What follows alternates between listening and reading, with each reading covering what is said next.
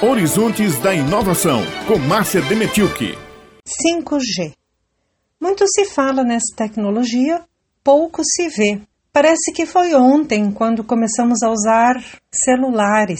Antes, o contato com alguém que não estivesse ao lado de um aparelho de telefone fixo era através dos pagers, ou o chamado BIP, um dispositivo que recebia uma mensagem de texto e fazia um estrondoso bip, bip, bip quando a mensagem chegava. Para mandar essa mensagem escrita, tinha que ligar pelo telefone fixo para a central do pager e o atendente enviava a mensagem para o dispositivo. Não era muito comum o uso pelas pessoas. Era preferido por médicos ou profissionais liberais, funcionários que estavam de plantão. Como essas mensagens eram enviadas sem fio, Bom, através das ondas de rádio, numa frequência específica para esse tipo de comunicação.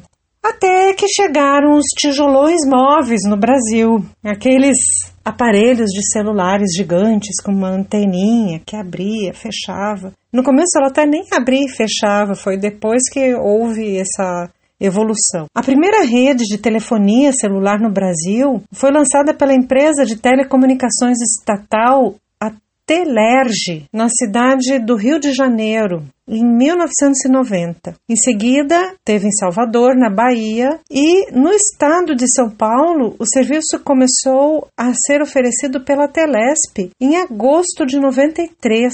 Com a privatização dos serviços de telecomunicações no Brasil, que encerrou em 1998, depois da venda da Embratel, as operadoras de telefonia móvel tinham licença para operar redes 2G em uma determinada frequência. Era uma rede digital específica para o envio de dados. A virada do milênio trouxe tecnologias para as redes 3G mais velozes e a experiência de acessar internet pelo celular em qualquer lugar foi mais que aprovada pelos brasileiros. A pesquisa TIC Domicílios 2019 apontou que 99 das pessoas que acessam a internet hoje, que acessam a internet, o fazem pelo smartphone. Atualmente temos à disposição a quarta geração de redes móveis, mas a quinta, o 5G, bate a porta. É preciso abrir. A tecnologia 5G permite uma experiência digital maior, uma resposta online mais rápida aos comandos.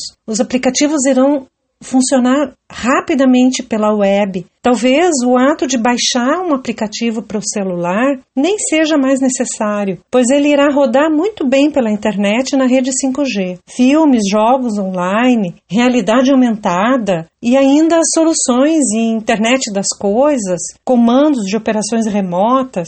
Com o 5G, as respostas serão tão rápidas que nós nem iremos perceber o processamento dos dados.